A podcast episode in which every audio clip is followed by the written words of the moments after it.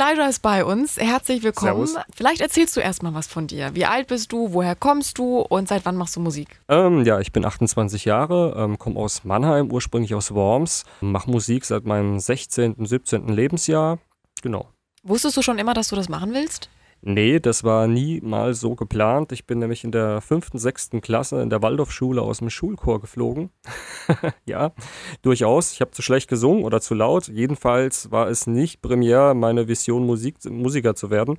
Ich war eigentlich sehr sportlich aktiv, habe geboxt, Kickboxen gemacht und da hatte ich auch immer so meine, sag ich mal, Zukunft neben der Schule gesehen war darin sehr gut, aber durch eine schwere Erkrankung im Alter von 16, 17 Jahren, so kurz nach meinem, sag ich mal, größten Jugenderfolg im Kickboxen und Boxen, musste ich dann mit dem Sport aufhören und habe dann meine ganzen Gefühle in Texte umgewandelt quasi, also Musik als Ventil genutzt. Ich bin Legastheniker, es fiel mir auch nicht so einfach mit dem Schreiben habe aber quasi diese Schwäche, also diese, diese Angst vor dem Schreiben überwunden und im Endeffekt dann die ganzen Gefühle aufgeschrieben. Aus den Gefühlen, aus diesen, sag ich mal, Textzeilen wurden dann Songs irgendwann und dann habe ich angefangen, diese Sachen in Reime zu packen, angefangen zu rappen und daraus wurde dann letzten Endes Musik. Das heißt, machst du das auch hauptberuflich jetzt oder ist es Hobby? Ähm, nein, also Musik ist ja immer so ein bisschen schwierig zu sagen. Es, es, es, übergeht ja quasi mit der Freizeit. Also es ist natürlich auch ein Hobby, aber ich lebe auch davon. Ich mache es hauptberuflich seit einigen Jahren. Ich habe Musik studiert, nicht in Mannheim, ich habe in Köln Musik studiert, an der SAE und an der Deutschen Pop und habe dann durch den Kevin Jones, bei dem ich im Gesangsunterricht war, dann im Alter von 17, 18, 19, also ursprünglich habe ich das Projekt Soul On hieß es damals, mit meinem Vater gegründet, aber habe dann die Liveband mit dem Kevin Jones aufgezogen und da machen wir jetzt schon Musik äh, seit sechs, sieben, acht Jahren. Und irgendwann kam dann, nachdem mein Vater verstorben ist im letzten Jahr, und ich überlegt habe, was mache ich denn jetzt? Weil das war ein schwerer Schlag für mich, musste natürlich vieles verarbeiten. Da habe ich gedacht, naja, mein Zweitname ist eigentlich auch nicht so schlecht, als äh, Künstler damit aufzutreten. Habe das als Rapper-Pseudonym dann äh, verwendet und ja, dann war die Überlegung, was macht man mit der Band? Soul On war immer sehr musikspezifisch. Da dachte man immer, es geht um Soul. Und ja, dann war die Überlegung, Elijah nicht vielleicht einfach als neuen Bandnamen zu nehmen und so kam es dazu. Das heißt, ich habe jetzt gehört, Rap habe ich gehört, Soul habe ich gehört, ich habe ja. natürlich auch deinen Song gehört. Wenn du jemandem deinen äh, Musikstil beschreiben müsstest, der dich noch nie gehört hat, wie würdest du das machen? Das ist immer eine schwierige Frage, weil es nie genau so oder so ist. Aber du musst, also was würdest du sagen? Wenn man es jetzt wirklich äh, industriell eingliedern würde, dann würde ich ganz klar sagen, das ist äh, Elektropop mit Rap. Aber natürlich ist das Textliche ähm, sehr biografisch äh, angelegt. Also ich bin jetzt keiner, der jetzt in großen Songwriter-Sessions die Songs schreibt. Ich habe jetzt auf dieser Platte wirklich alle Texte selbst geschrieben. Das war mir auch, lag mir auch am Herzen. Man weiß ja, hat diese Diskussion in der Popindustrie, dass es meistens nie so ist, was ich auch verstehen kann, weil man hat als Künstler ja sowieso wenn es dann bergauf geht, gleich sehr viele Baustellen, wo man dann rum, rumtouren muss und dann wirklich diese kreative Zeit sich zu nehmen, ist dann manchmal schwierig und die ist dann oftmals am besten zu lösen in so einer Songwriter-Session. Ja, aber wenn ich jetzt das jetzt eingliedern müsste, dann wäre es Elektropop mit Rap und biografischen Texten. Wie entsteht ein Song bei dir? Also wenn wir jetzt mal Beispiel Federleicht nehmen, ja. äh, wie war der Entstehungsprozess? Wie lange habt ihr gebraucht? Also ich habe das Ganze vorproduziert vor sechs Jahren, wenn ich mich richtig erinnere. Damals, als ich mit meinem Producing-Studiengang angefangen habe, hatte ich so die ersten Ideen für den Song. Der hieß damals noch Ich sing für dich und hatte da die ersten Sachen auch eingesungen, getextet. Die Idee ging dann weiter äh, bei uns in der Band quasi, in dem Proberaum. Da haben wir da ein bisschen rumgechampt. Letzten Endes wurden dann die meisten Ideen, die ich äh, vorproduziert habe, dann in unserem kleinen Tonstudio bei Bensheim von unserem Keyboarder, wurde es weiter produziert, hat aber halt jetzt, sag ich mal, äh, den Status von einem Demo dann letzten Endes gehabt. War ein schönes Demo. Und dann habe ich das Ganze äh, dann weitergegeben nach Berlin. Ich habe natürlich im Verlauf der letzten Jahre nach Produzenten gesucht, die das Projekt quasi auf ein neues Level heben können. Habe dann mit Produzenten von Max Giesinger zusammengearbeitet und habe dann glücklicherweise durch einen recht, ja, es war ein recht großer Zufall. Ich habe in den YouTube-Trendcharts geschaut. Da hat, hat, mir ein Rapper aus London sehr gut gefallen. Killian heißt der, also sehr nice, der Typ. Äh, und dann habe ich in den Copyrights gesehen, dass das ein Deutscher produziert hat. Das ist der Toni Hausschild aus Berlin. Er hat früher an den Platten von Materia mitgearbeitet und habe mit ihm Kontakt aufgenommen. Er hat sich die Demos angehört und hat sich halt relativ schnell herauskristallisiert, dass er diesen, dieses Demo federleicht am geilsten fand. Und dann haben wir gesagt, okay, wir treffen uns mal in Berlin und dann haben wir angefangen, das Ganze zu produzieren und das Ganze auf ein neues Level zu heben.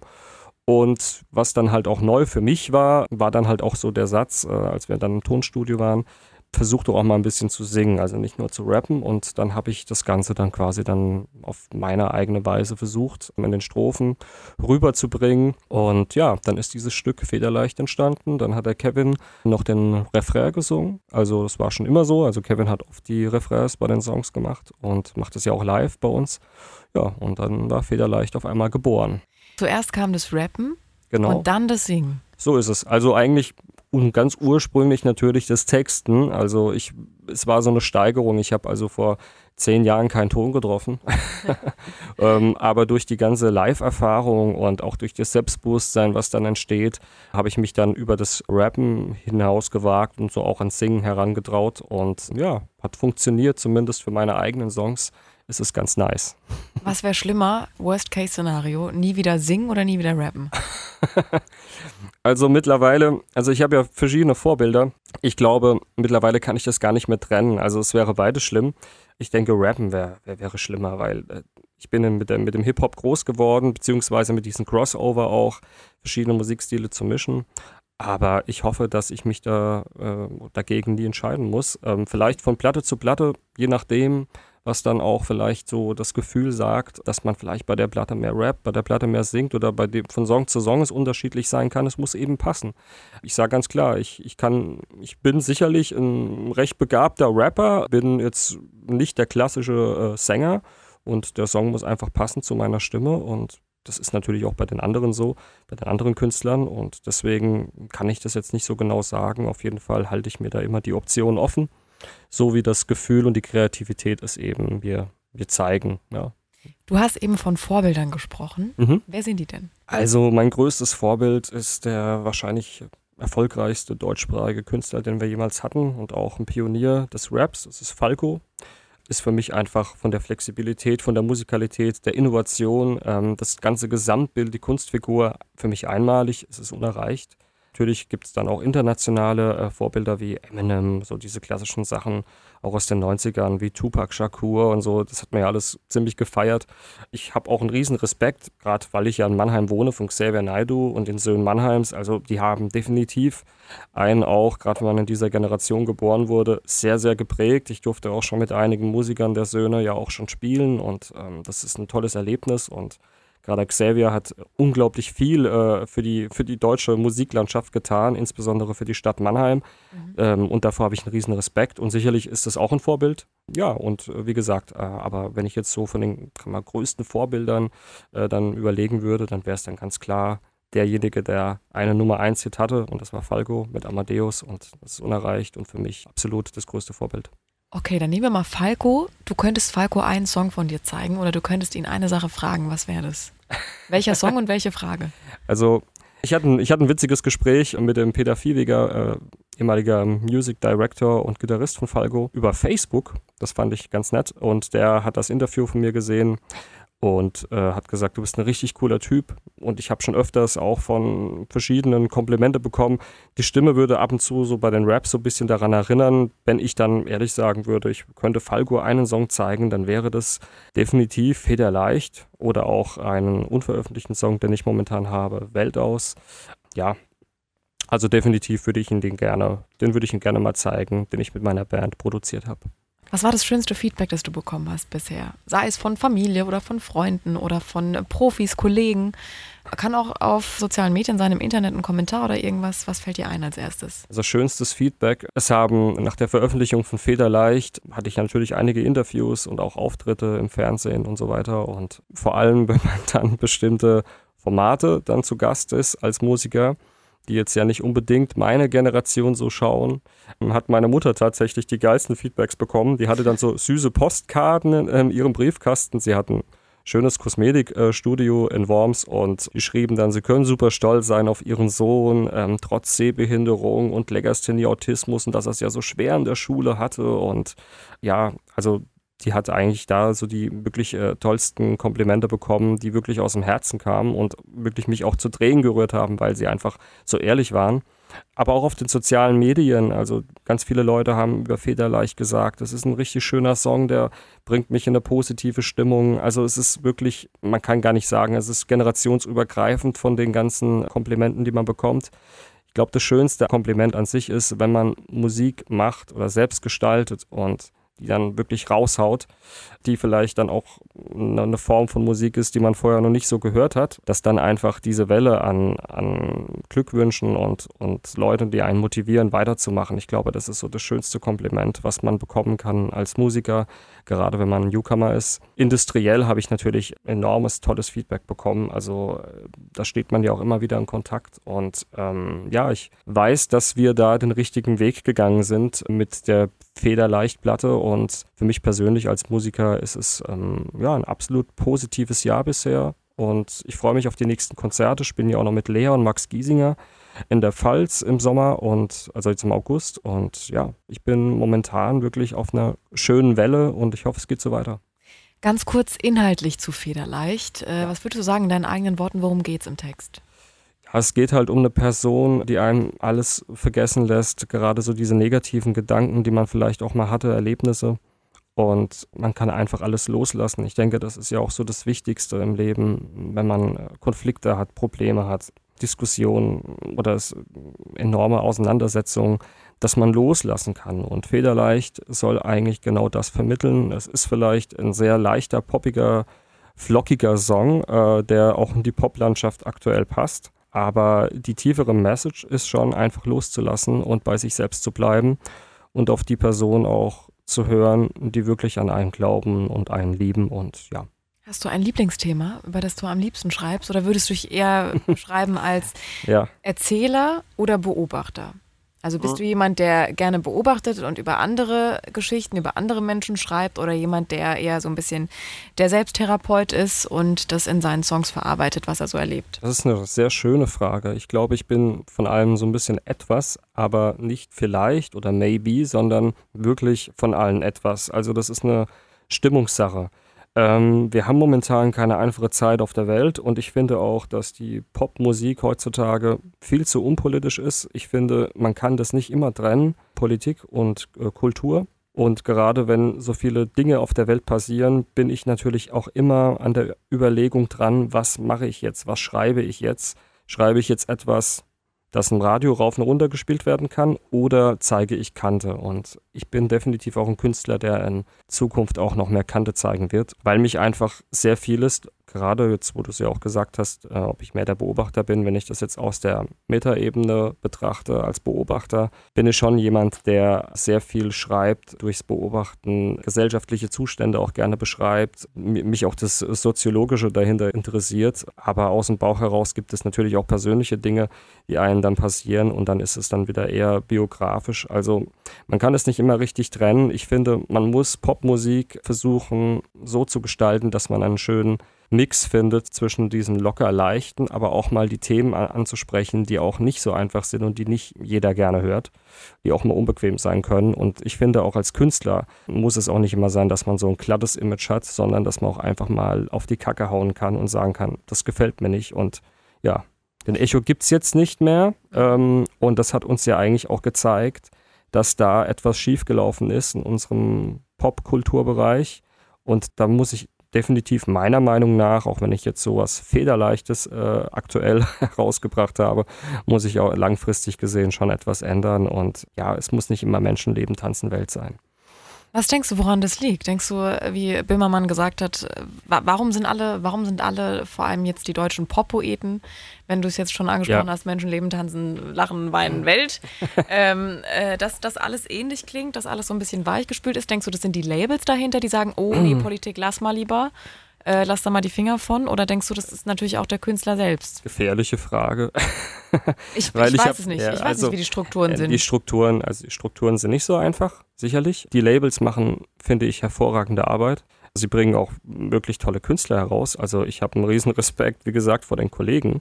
Mir geht es gar nicht auch so um die, ähm, um die Industrie an sich. Ähm, ich denke, dass es generell schwierig ist. Also wir hängen da alle dran, ob das jetzt Radio, TV, Plattenfirmen oder so sind. Ich denke, das ist alles ein großer, ein großer Misch, der da in gewisser Weise äh, sich schwer tut, äh, solche Dinge äh, anzusprechen. Also wir haben, wir haben das aber auf der anderen Seite auch auf politischer Ebene. Mhm. Also da, dass da ja auch bestimmte Dinge nicht gesagt werden dürfen, sonst sind sie gleich so oder so von der politischen Lage oder Auslage. Also man legt es ja gerne dann mal links, mal rechts aus.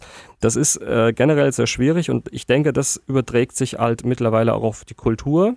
Äh, eine Industrie ist immer da, um auch Geld zu verdienen. Und es ist auch ganz klar, dass man damit Geld verdient, was sich am besten verkauft. Ich erinnere halt nur daran, wir hatten auch mal eine Zeit vor 20 Jahren, da hat ein Semi Deluxe mit Weck mich auf mit einem sehr politischen Song, äh, ich glaube, der war Top 3 oder Top 5 oder Top 10, also auf jeden Fall ein riesen Hit gelandet. Und da kamen ja auch Rapper wie Curse und so weiter raus, die ja sehr politisch und sozialkritisch waren und es hat sich auch verkauft. Ich denke, es geht vor allem auch um Mut und ich finde, da, da können einerseits die Industrie, die komplette Musikindustrie mehr Mut zeigen, auch mal solche Dinge äh, herauszubringen, die einfach auch mal ein bisschen mehr Kante haben. Ähm, ich denke nicht, dass es direkt an den Künstlern liegt. Ähm, ich denke einfach, das ist so moment, die momentane Zeit und das wird sich auch wieder verändern. Ähm, und ja, ich hoffe, dass einige irgendwann noch mehr die Stimme erheben werden, weil wir müssen eines festhalten. Wir sind, wir sind Künstler, wir haben eine Stimme, wir sind Musiker. Ähm, uns hören viele Menschen zu. Wir haben gerade im Hip-Hop-Bereich als Rapper also auch gerade die bekannten, sehr bekannten Rapper, wir haben einen unfa umfass, um, also, also unglaublichen Einfluss auf die Jugend.